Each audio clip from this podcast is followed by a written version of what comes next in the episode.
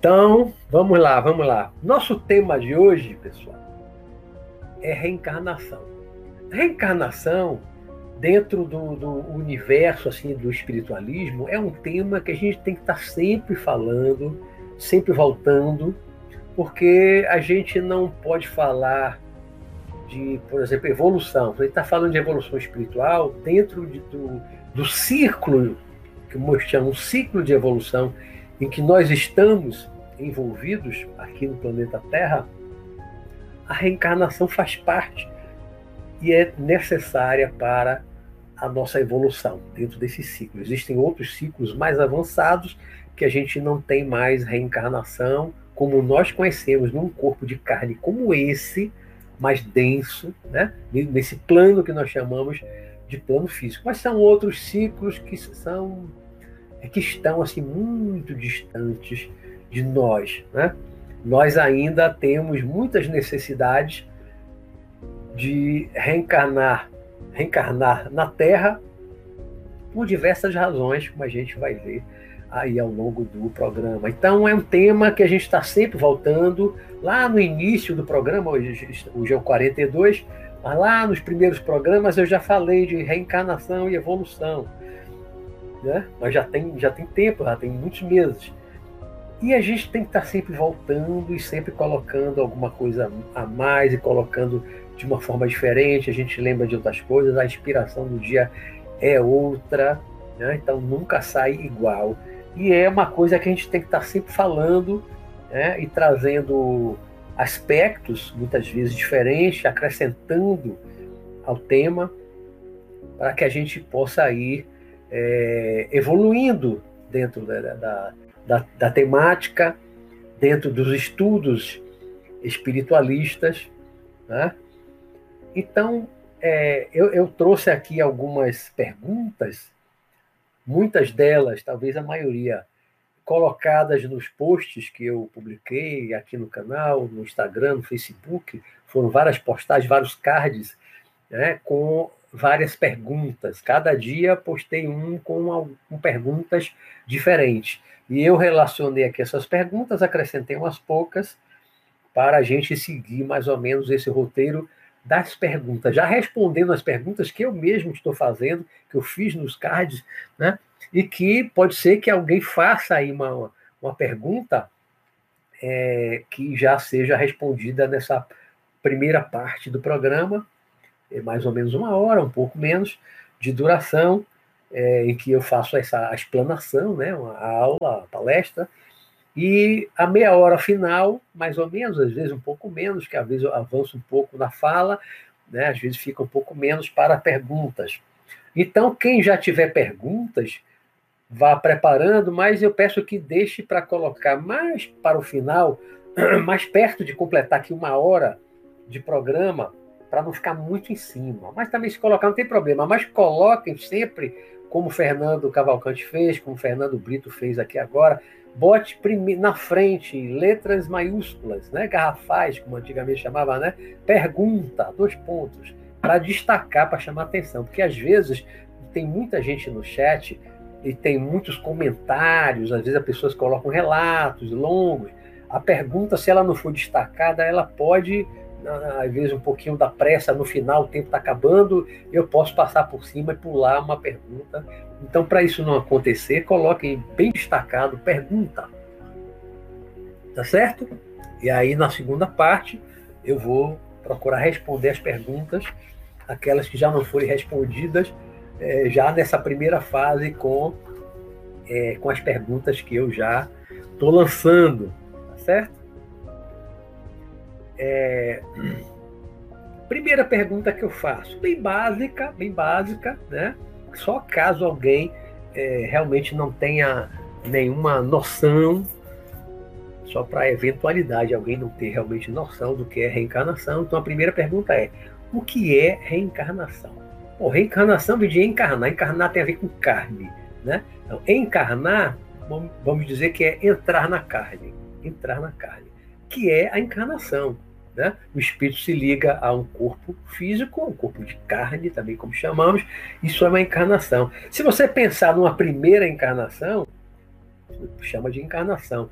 Aí você desencarna, vai para o mundo espiritual, aí você volta a renascer para ter uma outra vida também num corpo de carne, já seria uma segunda, aí a gente normalmente já chama de reencarnação. Né? Reencarnar, ou seja, encarnar de novo. A partir daí tudo é reencarnação, reencarnação. Ele está encarnando de novo, reencarnando de novo. Né? O prefixo aí é de repetição, né? É repetição. É... Então, encarnação, reencarnação é isso. É você estar tá voltando para o mundo material, voltando para o mundo físico, entrando novamente num corpo, e a ligação começa desde o momento em que o, o óvulo da mulher é fecundado pelo espermatozoide né, masculino, e aí gera a célula ovo, né? O óvulo ali, quando o espermatozoide entra, ele se fecha. Às vezes entra mais de um, né? mas depois disso ele se fecha e aí começa a gestação. O espírito, ele já é ligado ao corpo, na verdade, ao óvulo, né? Não espera o corpo já estar tá gerado lá perto de nascer para o espírito ligar, não. O espírito já, já passa a se ligado, passa a se ligar energeticamente e reencarna, a reencarnação começa nesse momento em que o óvulo é fecundado pelo espermatozoide. Ponto. Ele se fechou ali, pronto. o espírito já está ligado ao óvulo fecundado. A reencarnação começa aí. Por que reencarnamos? Segunda pergunta. Por que reencarnamos? Por que reencarnar? Qual é a razão de reencarnarmos? Para colocar em linhas gerais, assim, para começar, que é o que eu considero, até onde eu sei, todos os estudos que eu fiz até hoje na minha vida, desde os meus 18 anos, são mais de são 45 anos, o objetivo da reencarnação é evolução. Por isso é que lá no início do meu programa, eu falei é, eu, eu fiz um programa que era o tema reencarnação e evolução, porque as duas coisas estão ligadas, estão intrinsecamente ligadas. Não dá para você separar dentro desse ciclo evolutivo, como eu falei no início, não dá para separar evolução de reencarnação. Nós estamos evoluindo, expandindo a consciência, aprendendo, desenvolvendo o intelecto, desenvolvendo sentimento, desenvolvendo tudo isso junto e ao mesmo tempo, né? através da reencarnação. Vindo do mundo espiritual, descendo do mundo espiritual, descendo para a matéria, descendo não necessariamente descer vertical, nesse sentido físico, né? mas descer vibratoriamente. A, vibração é reduzida do espírito, e vai, ele se liga ao óvulo fecundado, né? vai formando um novo duplo etérico, vai formando um novo corpo espiritual, o corpo astral. Esses corpos, eles foram. É, você perde, primeiro, quando você desencarna, você perde o duplo etérico. Né? Você desencarnou, perde o duplo etérico. O corpo astral você mantém. Né? Quando você vai reencarnar, aquele corpo astral se miniaturiza, ele se reduz muito, você perde a maior parte da matéria do corpo espiritual, do corpo astral, para se ligar ao, é, ao óvulo fecundado. Né? E aí, à medida que o, o feto vai se desenvolvendo, vai crescendo, vai, vai surgindo ali o, o, bebê já formado, né? Ali está se formando, está se desenvolvendo, está crescendo junto com o corpo físico, o duplo etérico e também o corpo astral, o corpo espiritual. Todos esses corpos estão se formando ao mesmo tempo. E aí a encarnação começa. E a encarnação tem por objetivo maior a evolução. Né? Nós temos muitas coisas para aprender a cada vida e em todas as vidas. Nós estamos aprendendo coisas novas, estamos reaprendendo, recordando coisas que já aprendemos em vidas anteriores, em vidas passadas, mas sempre estamos aprendendo coisas novas né, para evoluir, para aumentar o nosso nossa bagagem de conhecimento, nosso sentimento vai se depurando, né? Daquelas paixões mais animais, a gente vai chegar lentamente, estamos chegando lentamente a um amor incondicional, há um amor universal, né? aquele amor por todos, por todos os seres vivos. Isso é o ápice do desenvolvimento desse sentimento chamado amor. Mas quando nós começamos as nossas encarnações humanas, vindo do, do animal, do reino animal, nós não sabemos o que é amor. Nós não temos o amor como nós já conseguimos compreender hoje. Né? O animal tinha instintos, muito instinto, instinto de preservação ali da, é, do filhote e tal, né? Mas o filhote atingia uma certa idade, a, maioridade, digamos assim, né? E já está adulto e vai embora e larga a mãe, o pai, quando os dois estão juntos, que às vezes é, é só a mãe, o pai é, copula e engravida ali a, a fêmea e depois ele vai embora? Nem todos os animais formam casais, formam uma família, algumas formam, né, como os leões com as leoas, há outras espécies também, mas alguns não, simplesmente copula e vai embora. E o outro, né, a fêmea engravida, tem um filhote, cuida do filhote, né, tem todo aquele amor, aquele amor, mas enquanto ele atinge a maioridade, atingiu aquela idade que ele vai embora, acabou o laço, não tem saudade, não volto para rever o filhote que virou adulto, não volta mais para rever a mãe, oh, minha mãe estava com saudade de você. Não tem isso com boi, com, com carneiro, com o gato do mato, a onça pintada, a pantera negra, o tigre, né? Não tem isso no reino animal. Com o humano, a família vai surgindo, as coisas vão mudando, de figura, aquele núcleo familiar que fica mais permanente, vem a, é, as tribos né, juntos, aqueles núcleos familiares que ficam juntos. E aí as coisas vão realmente é, mudando. Então nós vamos aprendendo muitas coisas, vamos aprendendo é, coisas que levam ao desenvolvimento intelectual, desde que o, o nosso antepassado desceu das árvores e libertou as mãos que antes servia para se pendurar nos galhos, pular de galho em galho, né? e pegava uma fruta, alguma coisa, comia e tal. Mas era muito usado também para se segurar nos galhos, pendurar nos galhos. Quando ele desce, que fica, começa a ficar ereto no solo, nas savanas africanas, né?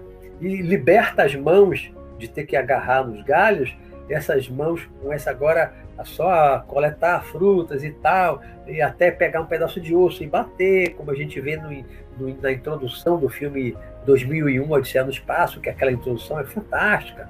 Né? Descobre que o osso pode servir também como arma, depois pega uma vara comprida com a ponta, um galho quebrado, e descobre que aquilo pode ser também uma arma para espantar outras feras, né? aí nasce a lança, e por aí vai, né? e vai desenvolvendo é, objetos, como, como a própria lança que vai sendo aperfeiçoada, o machado de pedra amarrado ali no pau. Né?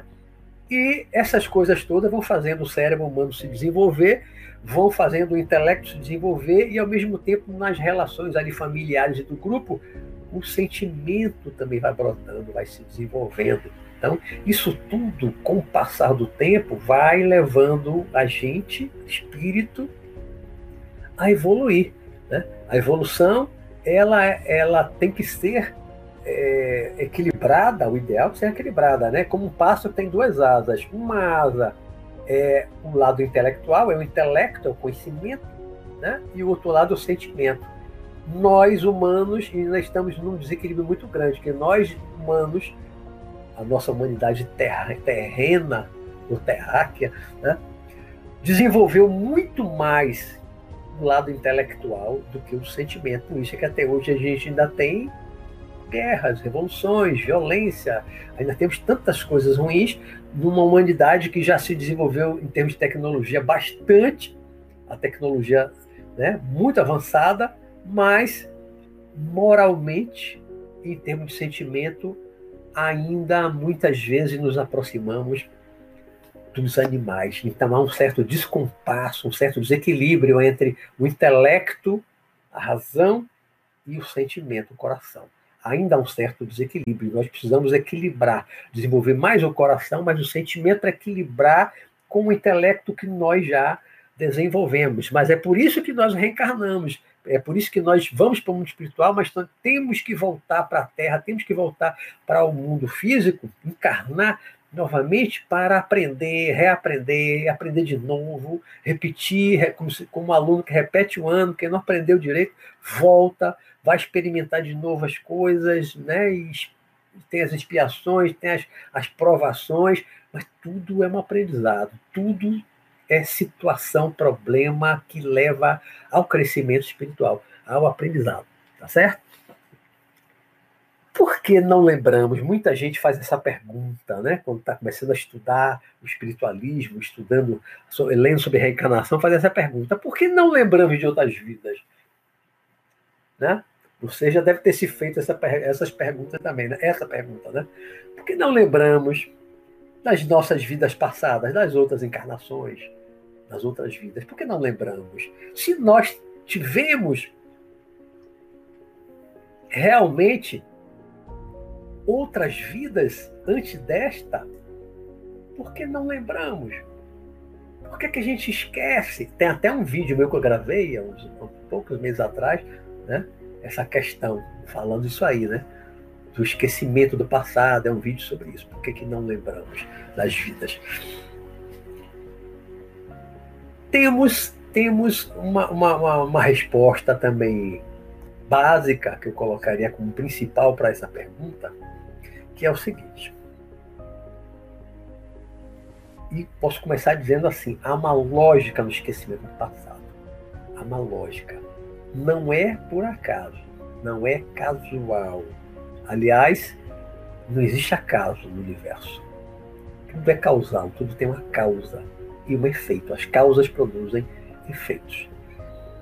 Por que, que não lembramos de vidas passadas? A maioria da população humana não tem maturidade para lembrar do passado. A maioria das pessoas não tem maturidade para lembrar das vidas passadas. Pensem numa família. Pensem numa família em que ali há espíritos encarnados que foram grandes inimigos no passado. Em alguma vida passada, em alguma vida anterior, uma encarnação anterior, aqueles dois espíritos tiveram um problema sério, grande. Muitas vezes um matou o outro, ou um escravizou o outro, um feriu seriamente, matou um filho, matou a esposa, matou o irmão, matou o pai. São tantas as situações que podem ter acontecido, que acontece até hoje na humanidade, né? e que produzem ódio nas pessoas. Produz ódio. E aquele ódio fica ali na memória. E esse ódio muitas vezes leva a um desejo de vingança, gera um desejo de vingança, e a pessoa vai querer se vingar. colocando concretamente, né? Um matou o outro, uma situação concreta. Um matou o outro. E por uma questão boba, uma,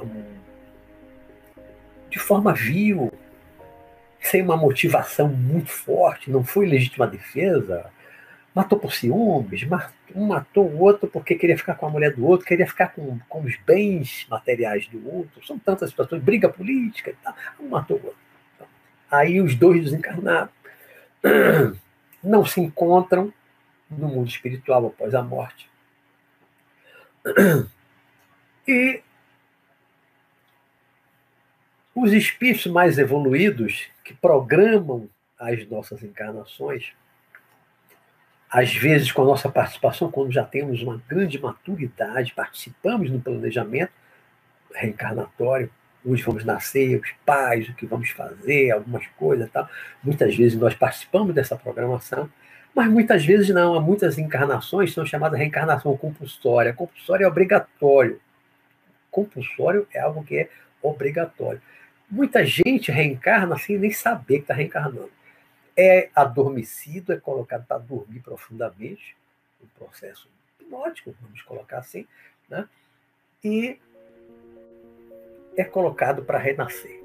É ligado, adormecido a um óvulo que foi fecundado. Ele não sabia que ia reencarnar, que país, que cidade, quem seriam os pais, sabia nada. Bom, ele nasce ali. Aí vem um outro, da mesma forma, pelas condições dos dois, não tem condição de participar desse, desse planejamento, são espíritos muito atrasados, muito ignorantes, e os dois são colocados na mesma família. Vem um, aí dois, três anos depois vem o outro, na mesma mãe, mesma família, tá? Irmãos, irmãos. Como eles lá dentro tem uma memória, tem um registro lá no inconsciente da energia, da vibração do outro espírito, eles não precisam lembrar, eles não precisam saber que foram inimigos do passado para nascer espontaneamente uma resistência ao outro, uma repulsa pelo outro. E os dois irmãos deixam de se falar, não se gostam, não se aturam, né? muitas vezes não se falam mesmo. E são verdadeiramente dois inimigos dentro da mesma casa. Dois espíritos inimigos que se odiavam, estão ali juntos, não tem nenhuma afinidade, um sente uma repulsa pelo outro, inconsciente, não sabe a razão, muitas vezes não teve razão nenhuma no aqui agora nesta vida, mas isso acontece. Né? E é muitas vezes difícil essa, essa reconciliação. Muitas vezes, exatamente por estar dentro da mesma família, por ser irmão, por ter toda uma influência ali dos pais, no sentido de se reaproximar, de se reconciliar, porque são irmãos, vocês são irmãos, acabam se reconciliando, muitas vezes. E é o objetivo de dois inimigos nascerem irmãos da mesma família, é a reconciliação. Mas nem sempre se reconciliam. Nem sempre conseguem. Muitas vezes saem da vida, se separam, depois ficam adultos, cada um toma um destino, não se falam mais e, e não conseguem se reconciliar quando a coisa é muito forte. Mas nessa situação que eu estou colocando agora, um exemplo, e é um exemplo concreto, porque eu conheço situações de fato, qual é essa que eu estou colocando aqui como, como hipótese, como exemplo, conheço situações de fato, Imagine que esses espíritos se lembrem, de repente, lá ainda na infância ou na adolescência, começa a lembrar, ter lampejos de recordação, flashes de lembrança. Comece a ver o passado e ver o que o outro irmão fez, ou que o pai fez a ele, ou que a mãe fez a ele. Né? Isso dificultaria enormemente a reconciliação. Daí a importância do esquecimento do passado. Nós, humanos, atrasadíssimos, ainda somos um planeta, como dizem os espíritas, de expiação e prova, ainda somos um planeta de expiação e prova. Ah, breve, brevemente, ninguém sabe quando vai ser exatamente, brevemente vamos dar um salto, vamos passar para um planeta de regeneração. Ainda não passamos. Basta a gente ver o que está acontecendo agora no Afeganistão. Estamos, né, o Talibã de novo assumindo o comando, tá, barbarizar lá no país, milhões de pessoas agora vão estar tá lá debaixo daquele tacão violento. E começando agora. Isso é um planeta que mudou para a regeneração e tantas coisas que eu vejo diariamente nos telejornais aqui em Salvador, Brasil, tanta coisa ruim acontecendo. A gente está no planeta de regeneração? Não, ainda é expiação e prova mesmo. Não é que todos os países estejam no mesmo nível. Tem muitos países que estão no outro patamar, no outro nível. Mas nosso Brasil, boa parte da África, daqui da América Latina e da Ásia, é muitos países que é muita expiação, é muita prova, é muita pobreza, é muita miséria, é muita violência, é muita coisa ruim acontecendo ainda no planeta, né? Então, ainda somos um planeta de expiação e prova. Então, nós não temos condições de lembrar de tudo do passado. Não temos condições de lembrar. Não temos capacidade para lembrar, saber lidar com isso. Se, se as portas da casa, acessíveis, plenamente acessíveis, De vez em quando aparece a conexão está instável, espero que não caia. De vez em quando dá ali, mas volta. É, se esses arquivos estivessem totalmente à nossa disposição, que a gente pudesse, a bel prazer, a qualquer momento que quiséssemos, acessar esses arquivos e lembrar de tudo, de todas as vidas, de todas as, as intempéries, de todas as discordâncias e todos, todos os atritos que tivemos com outras pessoas que hoje são nossos parentes, amigos, colegas de trabalho, etc., colega de escola. Não haveria uma família, talvez poucas existissem, né? mas seria muito difícil famílias continuarem unidas e agregadas, porque grande parte das famílias humanas tem espíritos que foram inimigos do passado. Tem inimigos que foram espíritos e espíritos que foram inimigos no passado tiveram atrito. Pode não ser um grande inimigo, mas tiveram muitos atritos, tem muitas diferenças, muitas divergências. Né? Como também marido e mulher, muitas vezes, pai e filho. Né? Então nós não temos capacidade, nós não temos preparo, nós não temos evolução, maturidade para lembrarmos do passado. Lembramos de flashes de parte. Eu lembro de mais de 50 encarnações minhas, já fiz muita regressão espontânea e tal. Né? Porque eu estudo essas coisas, esse espiritualismo, tem um razoável equilíbrio desde cedo, desde a minha adolescência, comecei a estudar essas coisas com 17, 18 anos, já lia muito e tal. Então eu tive condições, assessorado, auxiliado pelo meu mestre, que é o Sanakan, conhecido, meu mentor espiritual. Né? As primeiras regressões foram fora do corpo, ele me induzindo a regressão. Depois eu passei a ter regressões espontâneas, espontâneas, fora do corpo, dormindo como um sonho, mas um sonho muito diferente que eu logo aprendi a diferenciar e a distinguir de outros tipos de sonhos. Tá? Então são as razões, basicamente falando, não dá para a gente aprofundar muito né, por causa do tempo, mas são basicamente as razões de não lembrarmos de vidas passadas. Outra pergunta: tudo o que nos acontece já está programado? Não, não. Então não haveria livre-arbítrio, né? Não haveria livre-arbítrio. Nem tudo que acontece está programado. Há coisas que acontecem na nossa vida que sim estão programadas para acontecer. Mas, pelo nosso livre-arbítrio, nós podemos mudar.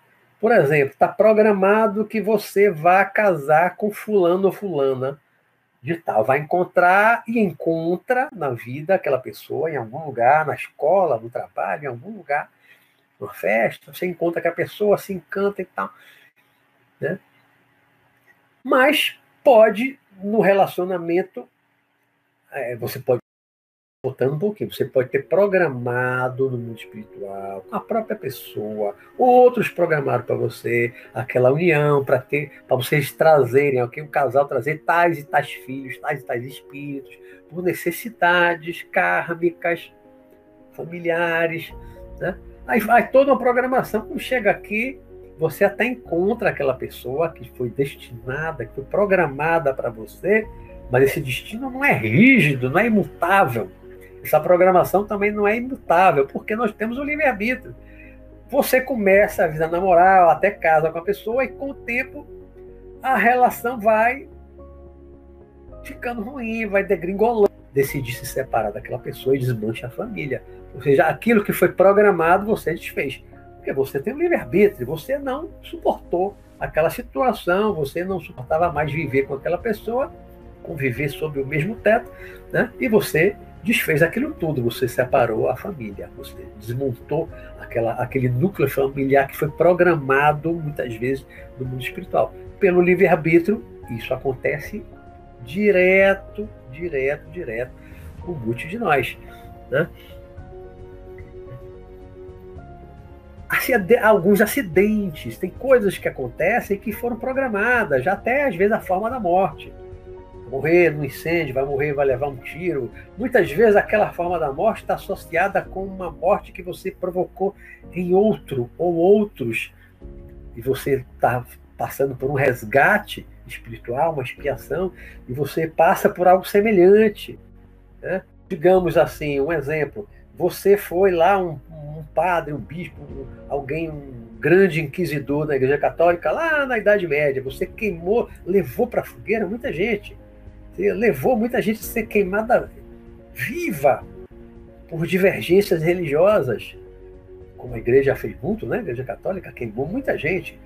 É, se não gostou, discordou de alguma coisa, a igreja é, é bruxo, feiticeiro, fogueira, queima. Aí de repente você reencarna.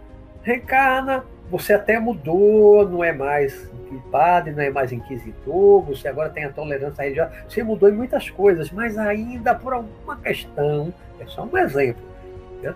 por alguma questão você ainda precisa sentir na pele, literalmente sentir na carne, a dor de ser queimado vivo, como você levou muita gente a sentir no passado. Aí você está num prédio, há um incêndio, você não consegue escapar, o bombeiro chega a tempo e você morre queimado. Para resgatar, porque você provocou a morte de várias pessoas queimadas lá. Não quer dizer que você vai morrer queimado muitas vezes, porque você matou muitos. Você pode ter amenizado o seu karma, o seu resgate, porque você se transformou mais, porque você já está fazendo algumas coisas boas no mundo. Isso é, essa questão de resgate de karma é complexa, dá uma outra live. Isso é bastante complexo, né? Mas há coisas que vem programado que a gente não escapa, não consegue escapar, e há coisas, né? Eu, eu não vou nem pelo determinismo extremo, destino, está escrito nas estrelas, não. E também não vou pela liberdade total, que a gente pode fazer o que quiser. Não. Muitas vezes você tenta escapar de uma situação e não consegue escapar. E a situação lhe captura, lhe prende e você não consegue sair daquilo. Por exemplo, você vem para resgatar o seu carro, mas você vai viver na pobreza extrema a vida toda. Aí você nasce num lugar lá na África que não tem como você sair daquela situação de pobreza extrema, de miséria. Não tem como sair. Assim como tem muita gente no Brasil que vive numa condição de pobreza extrema a vida toda, não consegue sair. Ninguém tira porque era a sua necessidade reencarnatória, sua necessidade kármica. Então, tem coisas que a gente consegue mudar e tem coisas que a gente não consegue mudar. Então, a gente tem que aceitar, se resignar diante daquelas situações que a gente não pode mudar e trabalhar para mudar aquilo que pode ser modificado e temos que ter sabedoria e discernimento para saber o que é que podemos e o que é que não podemos mudar. Aí entra todo o discernimento, toda a sabedoria que a gente aprende ao longo da vida, né? O que é que nós podemos mudar e o que é que eu tenho que aceitar. Não posso. Né? Outra pergunta. Qual é o tempo entre duas encarnações? O tempo quanto tempo você vai levar no mundo espiritual antes de encarnar novamente. Eu já falei isso muitas vezes em palestras sobre, sobre esse tema, reencarnação, que eu digo o seguinte: é, não há um tempo certo, não há uma regra absoluta, rígida, não há uma tabelinha dizendo em tais e tais situações você vai ficar tantos anos no mundo espiritual, em tal situação vai ficar. Cada caso é um caso. Cada caso é um caso. Há pessoas que já têm uma maturidade maior, espíritos com uma maturidade um pouco maior, que você pode decidir. Eu vou ficar 100 anos, vou ficar 200 anos do mundo espiritual. Não quero reencarnar por agora. Quero dar uma descansada de, de reencarnação. Não quero mais nascer na Terra por agora. Não quero mais reencarnar no Brasil por agora. Eu quero ficar 100 anos no mundo espiritual.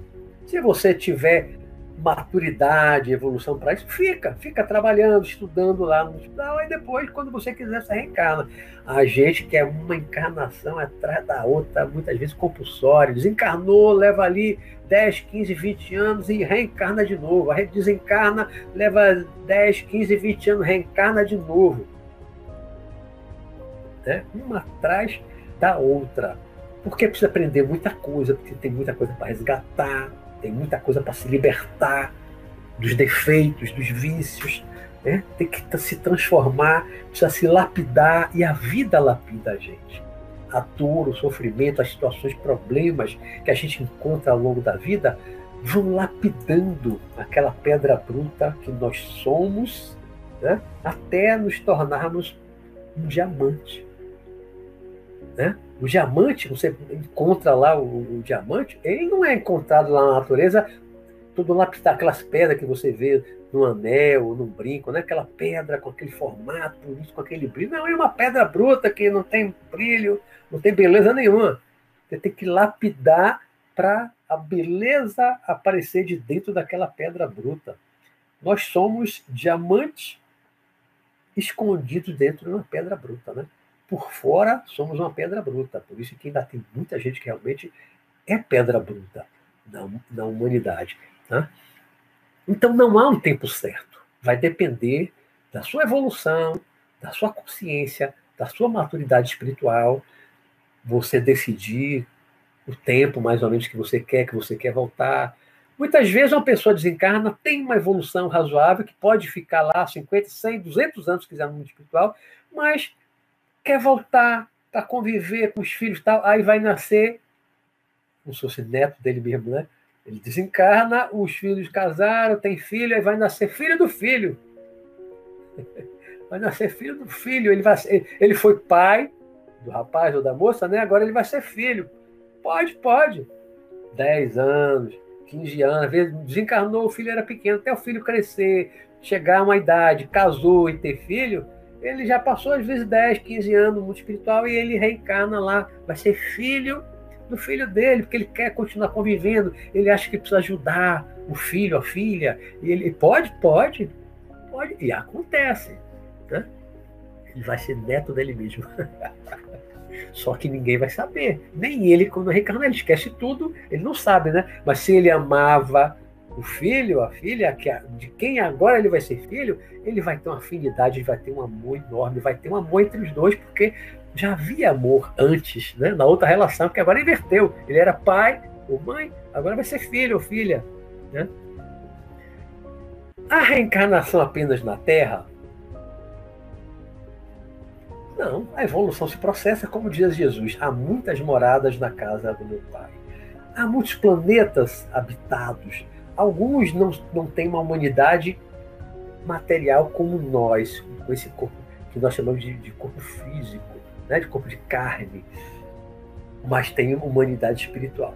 Mas se pensarmos em encarnação, um corpo mais denso, mais material como o nosso, há também outros planetas habitados aí pelo, pelo universo, pelo espaço. Há com certeza outros planetas. A Terra não é dentre trilhões e trilhões e trilhões, talvez infinitos planetas que existem por aí no universo, só a Terra habitada com vida inteligente. Ah, não dá nem para pensar nisso. Há, sim, muitos planetas habitados, muitas humanidades materiais encarnadas, algumas pro, provavelmente já estiveram na Terra em contato com a humanidade no passado, né? que era material, era de carne e osso, OVNIs que são avistados, alguma, algumas é, abduções verdadeiras, é o contato com o ser que é físico, é de carne e osso. Pode ter uma forma diferente, mas é de carne e osso né? Está na, na, mesma dimensão física que a nossa. Às vezes não é tão diferente. Tem coração, tem pulmão, respira, tem sangue, como nós. Né? E a evolução, e a evolução se processa aí no universo todo, não só na Terra, claro. A evolução está se processando no planeta todo. Né? Então, os espíritos estão reencarnando em diversos planetas, a migração, a troca entre os planetas. Muitas vezes, espíritos mais evoluídos encarnam na Terra para impulsionar a evolução da humanidade, da Terra. Há espíritos que já evoluíram muito aqui, não desejam mais permanecer na Terra, já superaram o que tinha que aprender, já aprenderam tudo o que tinham para aprender na Terra. E agora eles têm essa oportunidade e, e vão, e vão reencarnar em outro planeta, ainda físico, corpo de carne, porém bem mais avançado que o nosso, como se fosse a Terra daqui a mil anos, tecnologia muito mais avançada, já superou muitas essas doenças todas que a gente não superou ainda, como câncer e tantas outras. Né?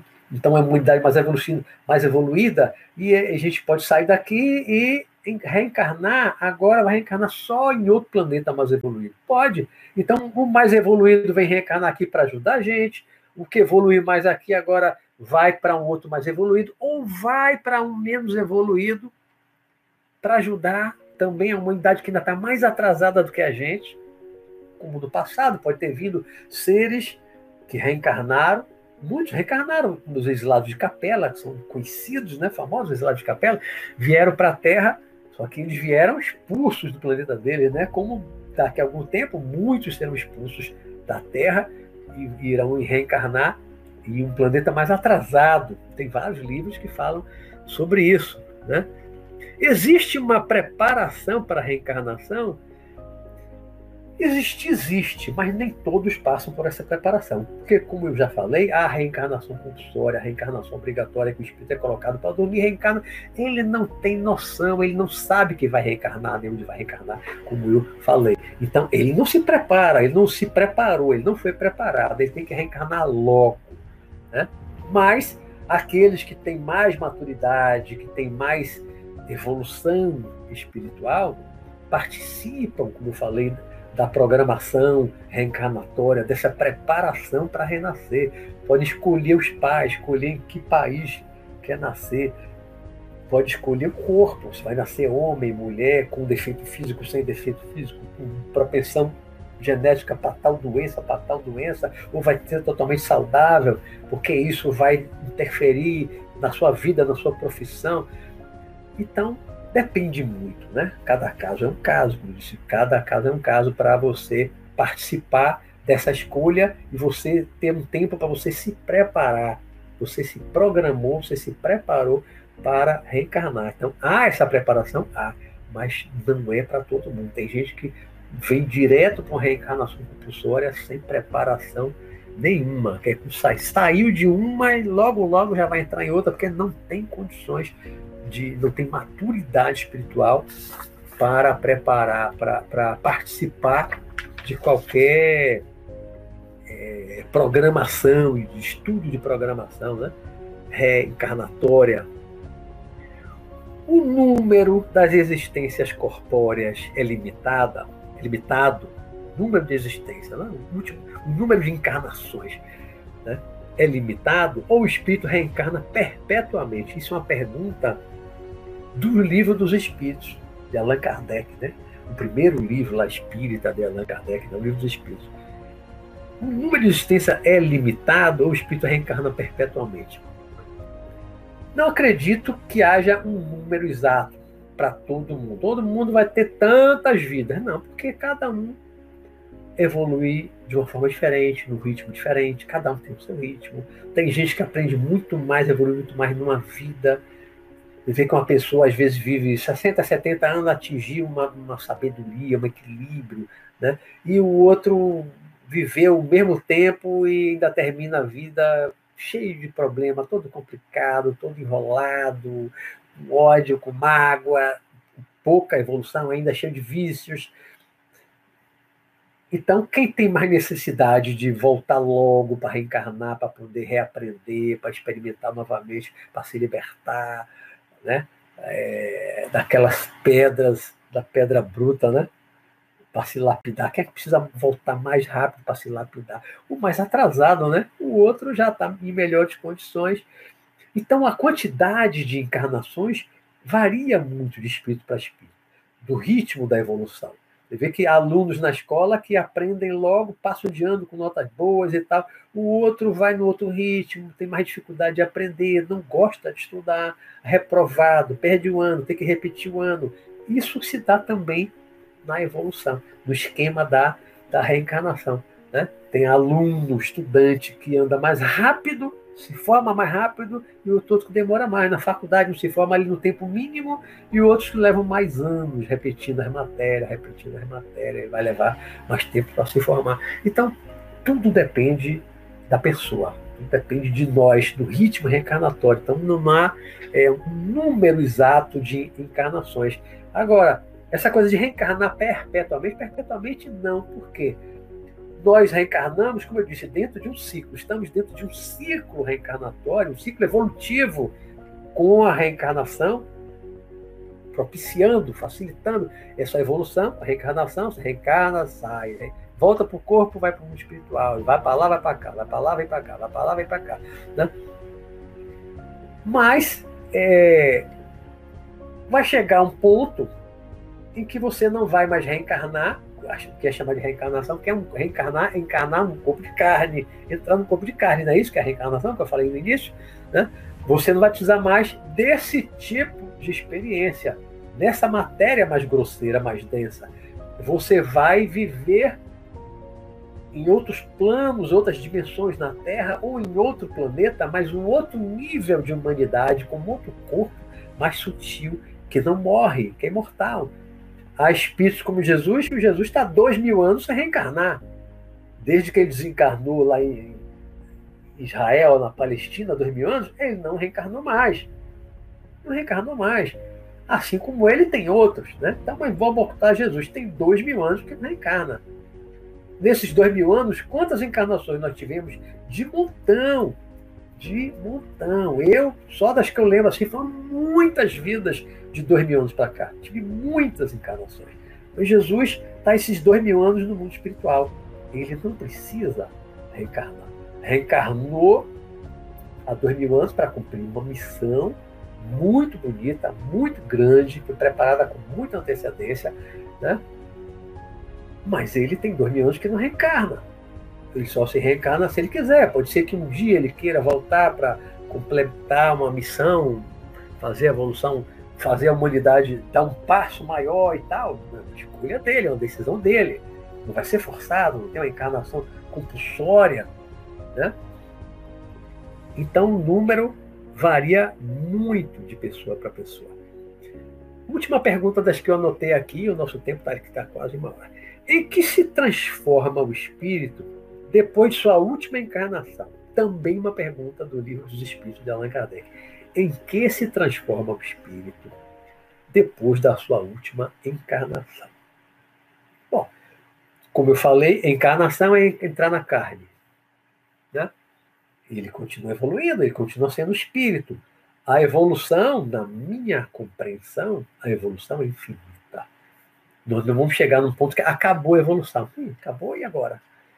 Eu acredito que nós vamos estar perpetuamente evoluindo, não perpetuamente encarnando, entrando num corpo de carne, um corpo material denso, como é esse nosso corpo físico. Agora, evoluindo, sim, infinitamente evoluindo. O espírito está sempre evoluindo, está sempre se transformando, está sempre se melhorando e vai, vai à medida que evolui muito, se torna um ser de luz, ele vai dirigir planetas, vai ter missões grandes dentro do planeta. Depois ele um dia lá para frente vai vai ser um governador de um planeta ou de uma de uma região no mundo espiritual do planeta. Né? Tem espíritos que comandam a, o nosso sistema solar, deve ficar no Sol, comanda o sistema solar. Deve ter um governador na da galáxia. Né? Cada galáxia deve ter o seu governador. Pense aí num espírito que está comandando a galáxia com mais de 400 milhões de sóis, sóis, cada sol, mais de 400 milhões de sóis. Quantos planetas? Todos têm espírito. Pode não ter humanidade física encarnada, mas cada planeta ao redor desses mais de 400 milhões de sóis, então são bilhões de planetas tem espíritos. Aí pense um, um espírito que ele é o comandante, é o dirigente da galáxia, dirigente espiritual da galáxia. Pense na, na, na, na, na consciência, na inteligência, no poder que esse espírito tem. Vai muito além da nossa compreensão, vai muito além do que a gente um dia já imaginou e chamou de Deus. O poder desse espírito. Mas ele ainda não é o absoluto. Ele não é a consciência cósmica. Né? Tem, tem espíritos que vão além dele, conglomerados de galáxia, vai além, além, além. Mas está muito além da nossa imaginação, né? Nós estamos perto aqui de, de uma hora. As perguntas, para começar, né, que eu coloquei aqui, eu já respondi, então eu vou deixar mais tempo para as perguntas. Já várias perguntas eu já vi aí, aí eu vou responder. Mas antes, eu já vou logo aqui adiantar que o nosso próximo programa da semana que vem, ele vai ter como tema, está associado, é praticamente uma continuação do programa de hoje, que é lembranças de vidas passadas. Lembranças. Aí vou falar de regressão de memória, vou falar de, de sonho, como distinguir o sonho aqui é a regressão de memória, como distinguir do sonho, que é a lembrança da experiência fora do corpo, que é a visão do futuro, um sonho criado pela mente. Aí vamos estar falando também de sonhos, né? Mas o tema central vai ser lembranças de vidas passadas. Como é que lembra? Por que lembrar? Para que lembrar? Quem tem condição de lembrar? Né? Tá certo? Vai ser o tema da semana que vem. Então vamos ter mais tempo hoje aqui para as perguntas. Eu vou lá para cima porque a primeira pergunta que eu tinha visto antes de começar o programa foi de Fernando Cavalcante. Eu até fiz uma pergunta a ele pra, só para tirar uma duvidazinha antes de eu responder. Uma pergunta de Fernando Cavalcante, está lá em Letras Garrafas, pergunta se o casal está esperando um filho nascer. É, eu até perguntei a ele, a, a mulher está grávida, né? Então, um casal, a mulher está grávida, do marido, lógico, no nosso caso. Né? E o pai, o marido, falece, morre, desencarna. Aí a pergunta do Fernando é: o pai pode vir a nascer nessa mesma mãe? Bom, ele não, ele não pode reencarnar naquele corpo que já está sendo gerado, porque já tem o espírito ali. Né? Se a pergunta foi nesse sentido, a mãe estava grávida. Né? A, a esposa estava grávida, o marido desencarnou. Mas ela já estava grávida. Se ela já estava grávida, como eu disse, o espírito se liga com o no momento que o óvulo é fecundado pelo espermatozoide. Então já tem o espírito ligado ali. Já tem dono naquele corpo. Já tem dono naquele corpo.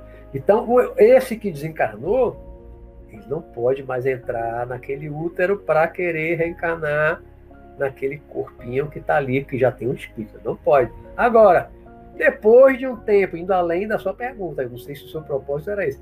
Se depois, mano, dois anos depois que esse menino nasceu, o bebê nasceu, um ano ou dois depois, mas já teria que ser de outro homem, outro marido, outro companheiro. Né? Se ela engravidar de novo, sim, aquele primeiro marido pode reencarnar através dela, pode ser filho dela. Foi marido um dia, pode voltar como filho. Com outro homem, claro, né? É... Vamos descendo, descendo, descendo, descendo aqui, para as perguntas.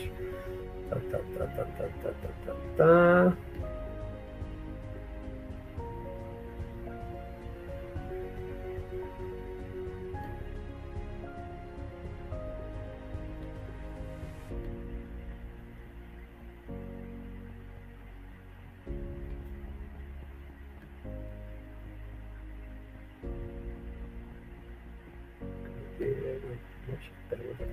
Aqui, achei uma. Fernando Brito.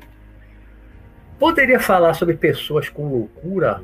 Qual seria o objetivo de reencarnar assim? É, é resgate, ou expiação, se preferir. Né? Pode ser fruto de uma vida anterior, de coisas que a pessoa fez. A loucura é uma coisa complexa, né? Complexa para a gente entender a loucura. Né? Algumas vezes a loucura está associada a um processo de obsessão, é, muitas vezes uma esquizofrenia pode estar associada a uma mediunidade, a pessoa que vê espírito, que ouve espírito, é, é considerado esquizofrênico pela psiquiatria, que é materialista. Né? É esquizofrenia, ouve vozes e tal. É o médium, clareaudiente ou clarividente. Né? Tem contato com os espíritos, ele vai ser considerado esquizofrênico. Isso não é bem uma loucura, mas tem pessoas que, que, que têm um processo que a, a mente abre, tem, e, como se abrisse uma porta para o registro de outras encarnações e começa a lembrar, aí a pessoa começa a se sentir rei, acha que diz que é um rei, que é Napoleão, aqueles casos clássicos do maluco, né? Napoleão, é não sei quem, tá, tá, tá. Às vezes a pessoa, pode ser que um tenha sido mesmo, mas aí tem vários casos assim, clássicos famosos né, da, pessoa que estava no estado de loucura, ele dizia que eu sou Napoleão, sou Cleópatra, sou não sei quem. Tá? Às vezes é um processo obsessivo. Mas, às vezes, pode ser mesmo o espírito daquela pessoa que fez muito mal no, no passado, reencarna e o passado vem à tona e a pessoa não sabe como lidar com aquele passado, né, que, que começa a descer aquela, aquela memória de outras vidas, e a pessoa confunde o passado com o presente, não consegue distinguir o que é passado o que é presente, mistura tudo. Então, a loucura realmente é complexa. Agora, é, envolve resgate, envolve né, um processo de expiação, tem gente que vai para clínica psiquiátrica, manicômio, fica internada a vida, toda até morrer. Então, é um, é um resgate muito forte, né? Muito forte. Tudo tem uma razão de ser. Nada é por acaso. Não existe um resgate, uma expiação sem uma causa. Sempre tem uma causa lá atrás. Se tivermos condições de, de investigar o que deu causa àquele sofrimento, eu faço muito em reunião mediúnica com o espírito, né? Peço a Deus que ele mostre a ele o que deu causa àquele sofrimento. Aprendi com o professor Walter Porto na reunião mediúnica lá nos meus 20, 21, 20 e poucos anos. Né? E aí fazer uma regressão, o espírito vai ver o que ele fez lá no passado em outra vida que deu causa àquele sofrimento na vida atual.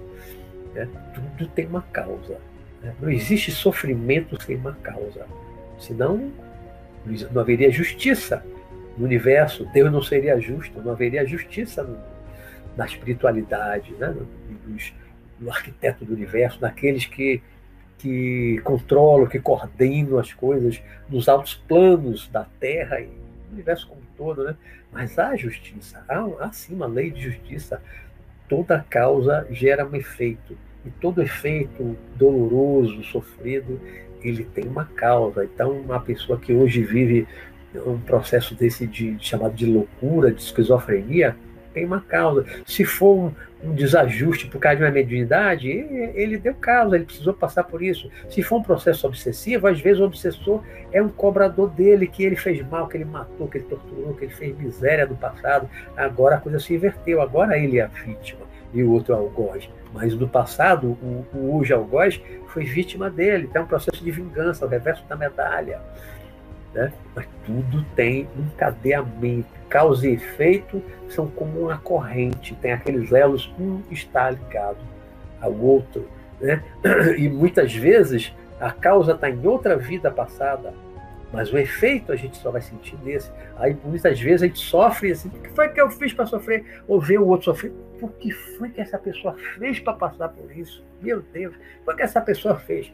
Porque está vendo uma vida só, está vendo só uma encarnação. Se voltar atrás, se voltar no passado, se fizer a pessoa regredir, se você tiver condições de ver o passado da pessoa, eu já vi de algumas pessoas, né? Uma vez eu tive, um, um, amigo que morreu num acidente de carro 17 anos eu fazia banca para ele. Tá? E, 17 anos ele sofreu um acidente e morreu. Até já encontrei ele fora do corpo, já relatei em alguns programas. Né? Aí um dia eu tive um sonho muito nítido, muito nítido. Não era uma regressão minha.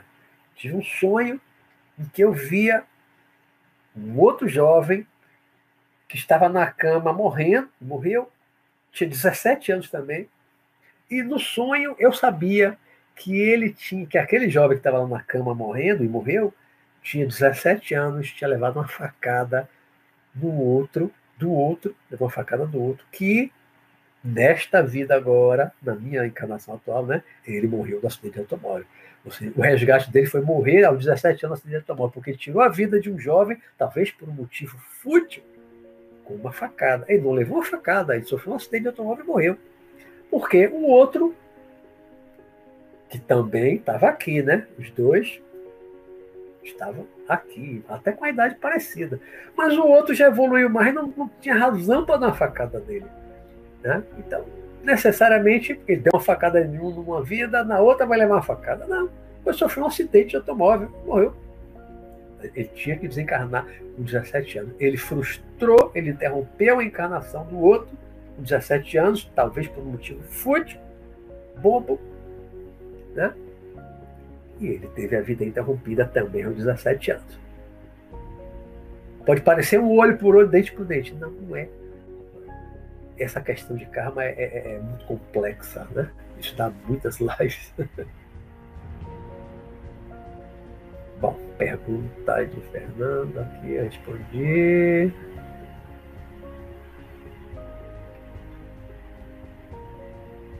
Eu sei, meu irmão Jorge. Quando você não vê ao vivo, depois você assiste, eu sei disso.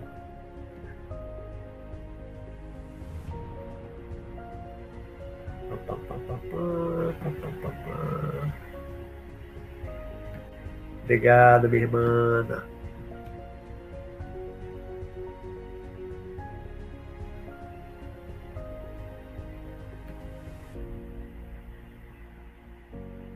Pergunta de José Henrique Andrade. Quando a criança nasce com cordão umbilical enrolado no pescoço e dá trabalho, a mãe dá trabalho à mãe no parto, né? O parto é arriscado, perigoso, né? Isso tem algum significado?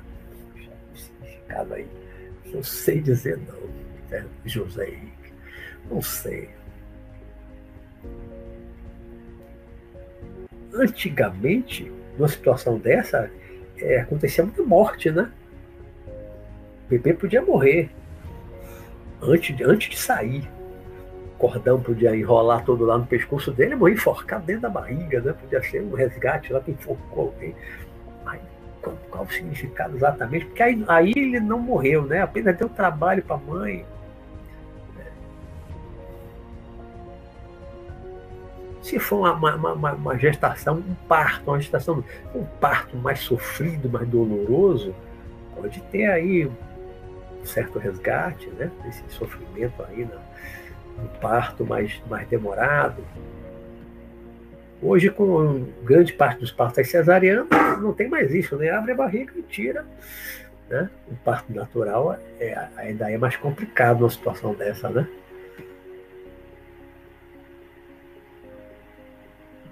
É, Daniel, essa reencarnação é, é, é complexa, a, a, evolução tem muitas complexidades, questão de karma.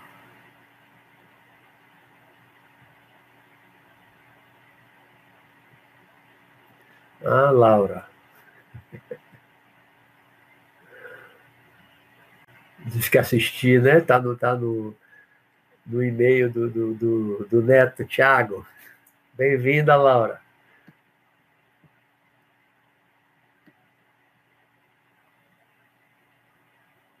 Estou procurando aqui as perguntas, aproveitar o tempo para as perguntas. Se eu chegar no final não tiver mais perguntas, eu vou acrescentando aqui mais algumas coisas.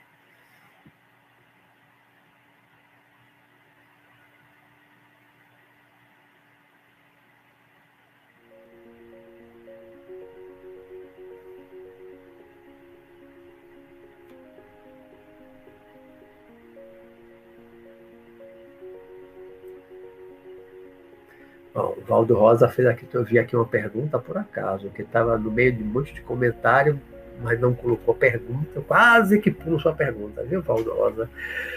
Essa explicação parece plausível, porém, onde fica o livre-arbítrio no caso da reencarnação compulsória?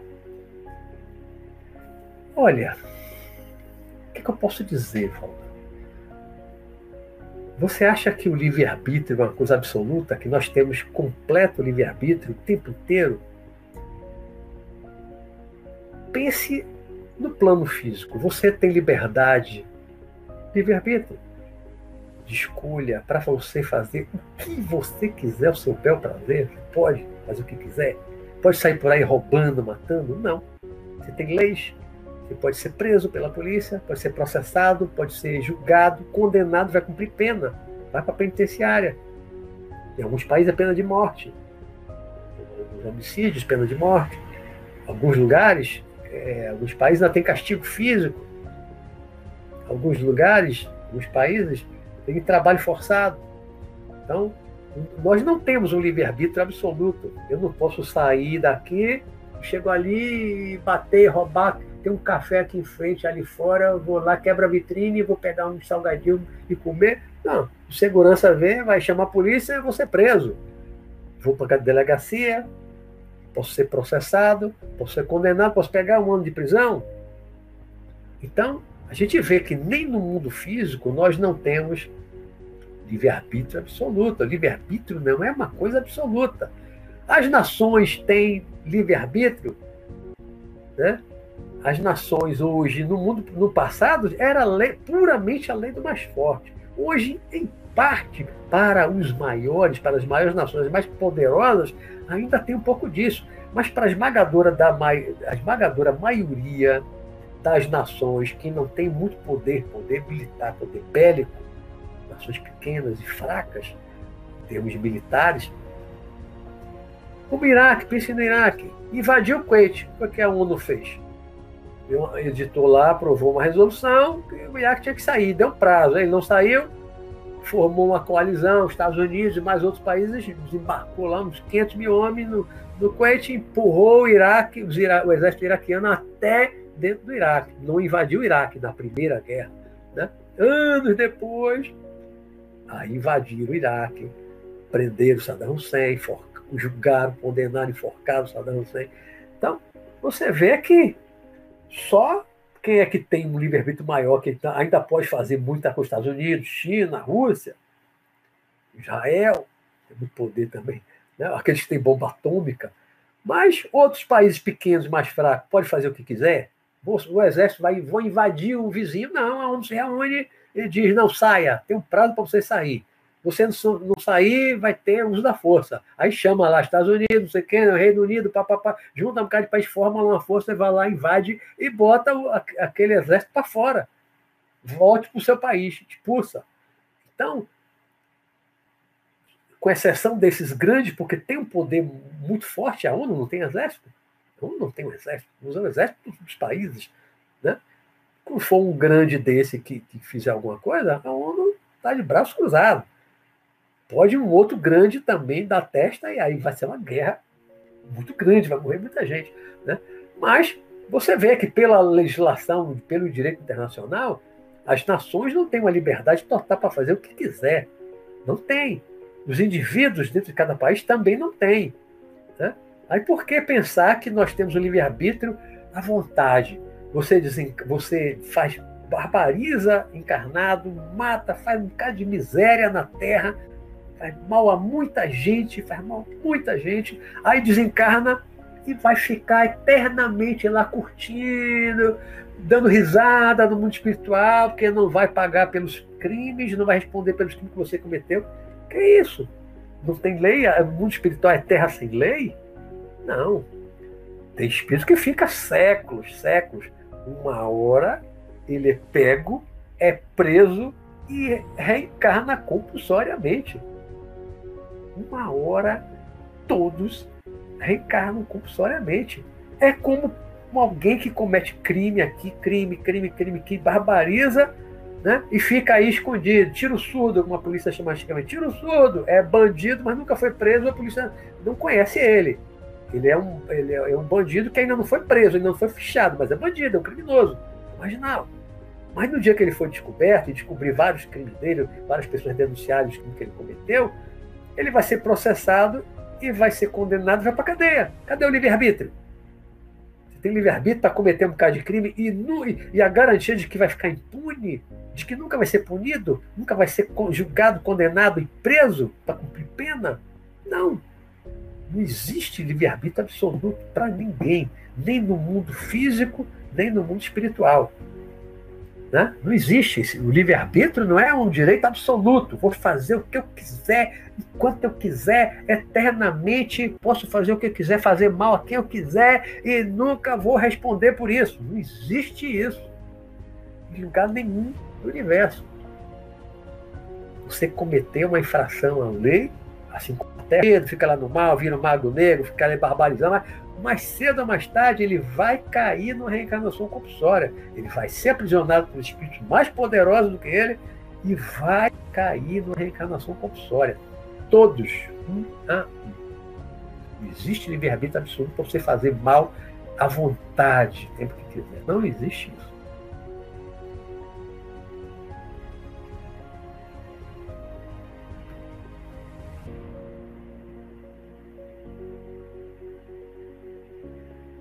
Maria Camila, para reencarnar, não demos, não demos ou não temos nosso livre-arbítrio? Se for temos, sabe, demos. Se for temos nosso livre-arbítrio, em parte sim, mas tem as compulsórias, como eu acabei de explicar aqui, né? Tem o livre-arbítrio para decidir quando reencarnar, a depender da evolução. Eu respondi um pouco disso, né? Depender da evolução, da maturidade, pode participar da programação reencarnatória e tal, né? Mas a depender da sua evolução, das coisas erradas que você faz. Você pode reencarnar compulsoriamente, não participar de nada. Então, como eu acabei de dizer, o livre-arbítrio não é absoluto. Nem no mundo físico, nem no mundo espiritual, a gente não pode fazer o que quiser livremente, fazer o mal à vontade. Faz durante um tempo. Uma hora você é barrado. E é preso. E é condenado. E você vai resgatar os seus crimes.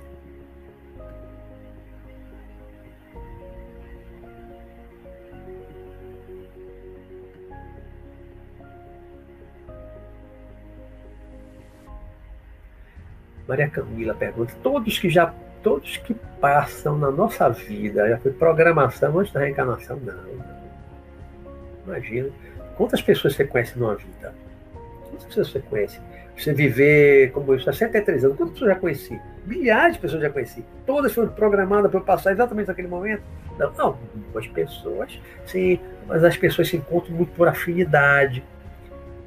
Por afinidade. Às vezes você encontra a pessoa e se torna amigo, você tem uma afinidade, você tem um carinho, um amor por aquela pessoa. Pode ter sido um filho seu em outra vida, um pai seu, um irmão seu, um amigo em outra vida, você encontra e você tem aquela afinidade natural, né?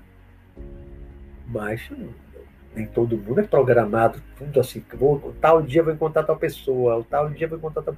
e vai encontrando as pessoas. Não, algumas pessoas sim são colocadas no seu caminho, vai ser seu pai, sua mãe, seu irmão, seu filho, algum amigo, mas não todos não.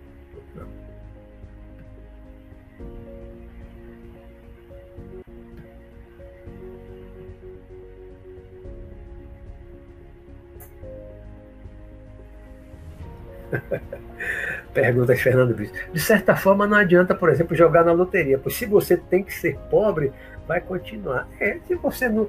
Se seu karma for ser pobre a vida toda, você tem que vivenciar a experiência da, a experiência da pobreza. Você pode passar a vida inteira jogando na loteria e não ganha. Tenta ganhar dinheiro de várias formas e não consegue. E vive com aquele salário pequenininho ou desempregado e passa a vida toda na pobreza. Né? E tem gente que nasce em, em países, em situações, coitado, que é muito difícil, né? Muito difícil.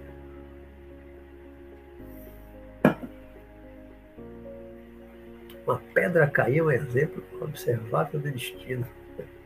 Imagina um meteorito cair exatamente na sua casa, na sua cabeça. É acaso, destino, resgate, karma. Isso aqui tem acaso. Nada acontece por acaso. Tudo tem uma razão de ser, tudo tem uma causa. O universo é causal, não casual.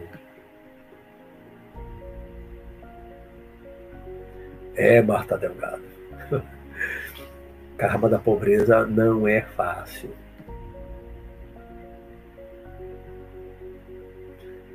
Mas tem uma coisa. Jesus dizia: né? é mais fácil um camelo passar no fundo de uma agulha do que um rico entrar no reino do céu. Não falava isso no Evangelho? A prova da pobreza, a pessoa passa, é um resgate, um sofrimento, você vê que muita gente aguenta de cabeça erguida, aguenta com força, com coragem, né? pobre resiliente, vem uma, uma coisa lá, uma enchente, dá uma seca, perde tudo, ele trabalha, trabalha para reconquistar de novo e não se mata, não se suicida, vai a vida toda. Quando ele sai do corpo pela morte, pelo desencarne, ele está numa condição normalmente boa, passou por um grande resgate, sofreu bastante com a pobreza, mas ele aprende muitas vezes a humildade, a simplicidade, aprende muita coisa boa a prova da pobreza, aprende muita coisa boa. Se ele não entrar pelo caminho da revolta, de se tornar um criminoso, de querer tomar o que é dos outros para poder viver bem e tal. Se ele não for por aí, se for um pobre honesto, que a maioria é, a maioria é, ele suporta bem a prova da pobreza, ele sai muito bem para o espiritual. Enquanto que muitos ricos desenvolvem a prova da riqueza é pior, é mais difícil do que a da pobreza. Por quê? Porque tende a desenvolver na pessoa, que você tem muito dinheiro, tende a desenvolver muitas vezes avareza, egoísmo, vaidade, ambição exagerada, orgulho. Né? Não é à toa que Jesus dizia, mais fácil o camelo passar no fundo de uma agulha do que o rico entrar no reino do céu. Por quê? Porque grande parte dos ricos desenvolve essas coisas. Né? Acaba, muitas vezes, fazendo mal a, a outras pessoas, pisa em outras pessoas. E muitas vezes o rico, não estou dizendo aqui que todo rico é assim, que nem todo rico vai passar por isso. Não é isso. Né? Mas que é uma prova mais difícil, porque ela tende a desenvolver mais ambição, avareza, quanto mais tem, mais quer aquela coisa, né? Desenvolver ambição, avareza, o egoísmo, é só meu, é meu, quero para mim e tal. E a pessoa muitas vezes desencarna e não fica numa condição boa logo, no mundo espiritual, enquanto que o pobre, muito mais rapidamente, ele é amparado, é resgatado para uma situação boa, que ele desenvolveu mais a humildade, mais a simplicidade. A prova da riqueza é muito mais difícil do que a prova, a prova da riqueza é muito mais difícil do que a prova da pobreza. É muito mais difícil. Né? É a porta larga, é a porta que pode levar à perdição. É.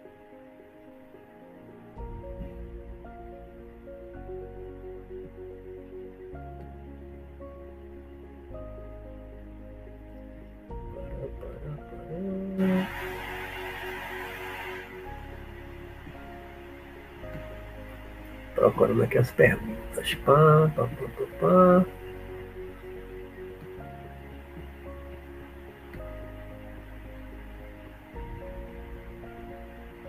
É, Vera, não sou esse espírito de luz todo, não. Viu?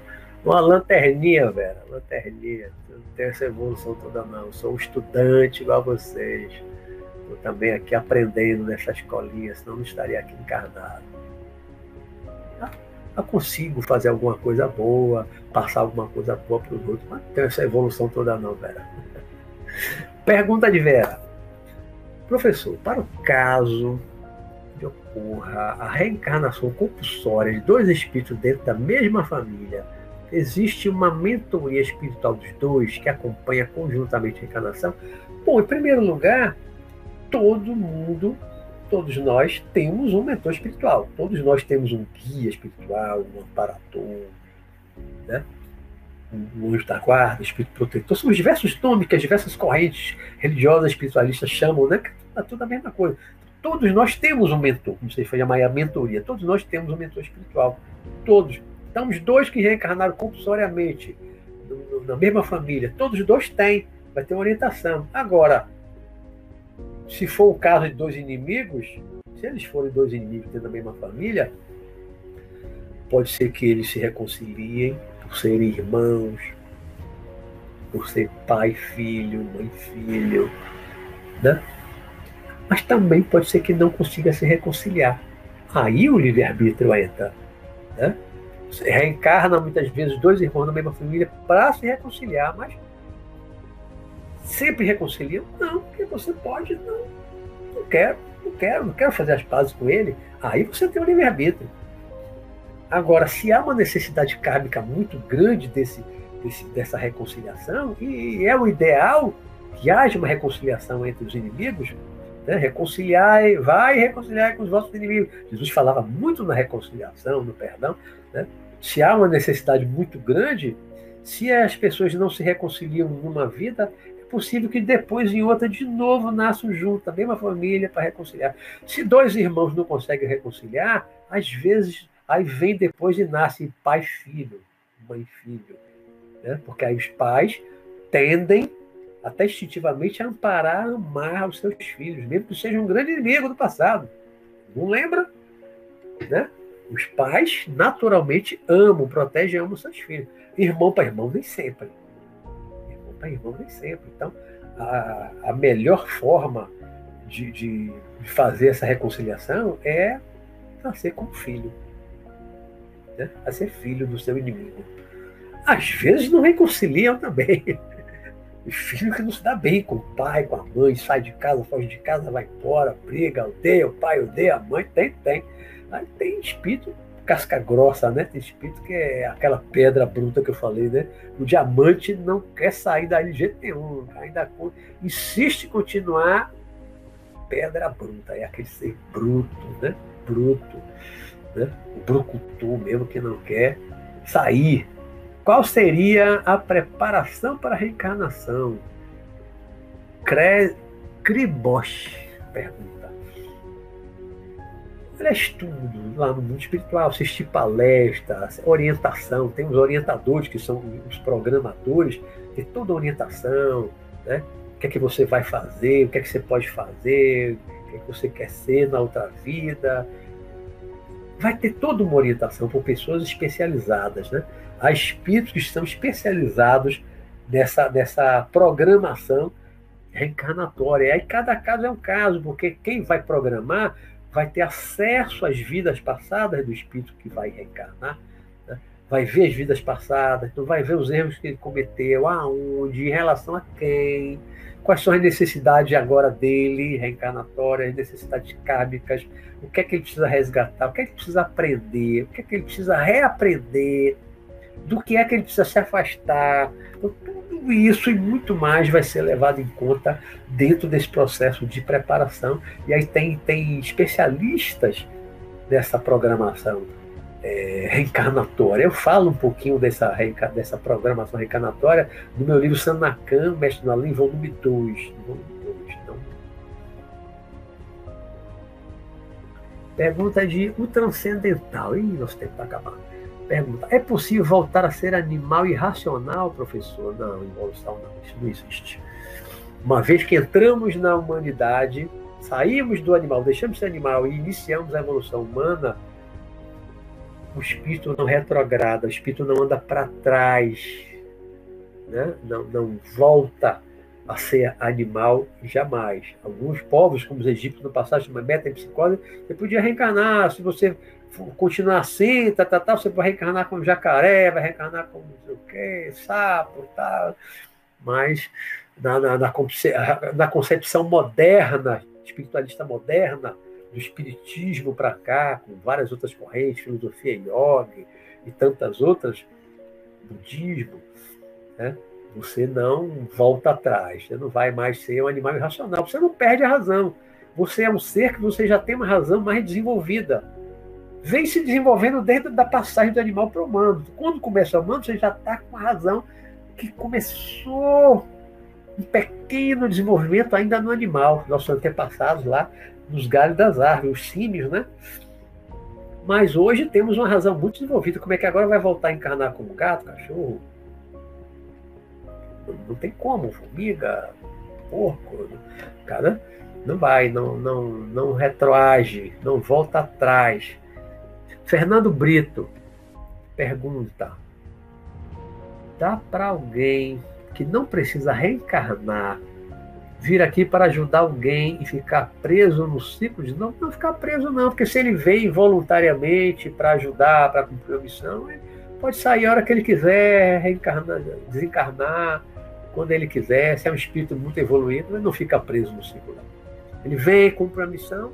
Se ele vier de outro planeta, ó, eu vou fazer uma, vou encarnar na Terra, vou cumprir uma missão tal em relação à humanidade, mas depois eu volto para o meu planeta. Acabou aquilo, ele desencarnou, ele volta para o planeta dele. Vai ficar preso aqui no nosso ciclo. O nosso ciclo é o nosso ciclo. Tem a ver com as nossas necessidades de aprendizado para a nossa evolução. Né? É o nosso ciclo. Nós estamos dentro desse ciclo. Mas alguém que está muito além desse ciclo, ele só vem se ele quiser para cumprir uma missão, depois ele volta para o, para o planeta dele, para onde for, dentro do ciclo, que é um outro ciclo de evolução, que agora ele está mais avançado do que o nosso, né? Nosso tempo já se esgotou.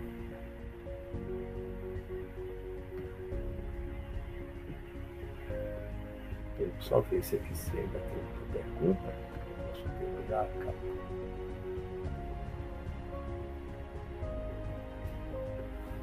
Vou ler aqui a última pergunta, viu? Pergunta de Maria Alice Pina Guimarães Mucida. Poxa, nome grande igual meu.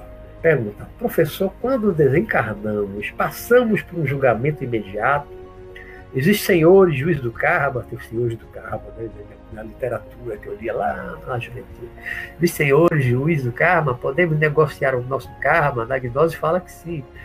É, existem os senhores do karma, né? Pode chamar assim, são esses espíritos mais avançados, mais evoluídos, que programam as nossas encarnações de acordo com nossas necessidades kármicas. Agora, um julgamento imediato, não, igual como os egípcios que entendiam, você passa, atravessa o barco vai para o outro lado do rio, chega lá, tem um juiz, tem uma balança, bota o seu coração, bota não sei o quê, se o coração for mais pesado do que não sei o quê, e tal. Tá, não, isso aí até onde eu sei de todo um conhecimento da, da, da filosofia moderna espiritualista e dos meus estudos, das minhas vivências de projeção astral e etc e tal, conversas com milhares de espíritos incorporados e médios em reuniões mediúnicas, não, não existe esse julgamento imediato. Até porque há, há, há um julgamento, na verdade, muito maior, é o julgamento da própria pessoa. É um auto-julgamento. É você quem se julga. É você quem se condena. As pessoas vão sem querer, sem planejar, de repente desencarna, desce para o umbral, vai para as trevas. Por quê? Tem a consciência pesada, porque a vibração que ela gerou, a, a densidade que ela gerou no seu corpo espiritual, aquela vibração que ela mantém por causa dos seus pensamentos, por causa dos seus sentimentos, suas emoções, ela, ela é naturalmente atraída lá para baixo, para o umbral, para as trevas. Né? Então é um julgamento muito mais interno e é muito mais inconsciente. Às vezes também um remorso, um sentimento de culpa, com que a pessoa desça para as zonas escuras, por ter um sentimento de culpa das coisas que ela cometeu, das coisas erradas que ela fez, um mal muito grande que ela fez a muitas pessoas. Né?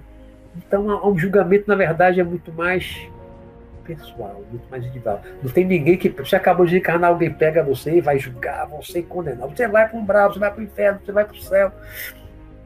Esse tipo de julgamento, até onde eu sei, não existe, não. Bom, gente, eu já cheguei cá embaixo. Eu acho que eu respondi as perguntas é, que estavam aqui visíveis até o momento. Já temos aqui uma hora e 34 minutos. Precisamos encerrar. Tá bom? Para a gente não avançar mais. Valeu, gente. Obrigado mais uma vez. Adorei a presença aqui de vocês, em especial os meus irmãos Ana e Jorge. Que bom, os dois no mesmo dia. Para mim é uma grande honra ter os meus irmãos aqui. Adorei a presença de todos vocês. Adoro sempre quando vocês estão por aqui me assistindo. Semana que vem a gente vai falar sobre lembranças de vidas passadas, que ainda está dentro dessa temática da, da, reencarnação. Aí vamos falar de regressão de memória, falar de hipnose, regressão. Vou contar aqui algumas regressões minhas, algumas coisas que eu sei eh, de vidas passadas, principalmente da última.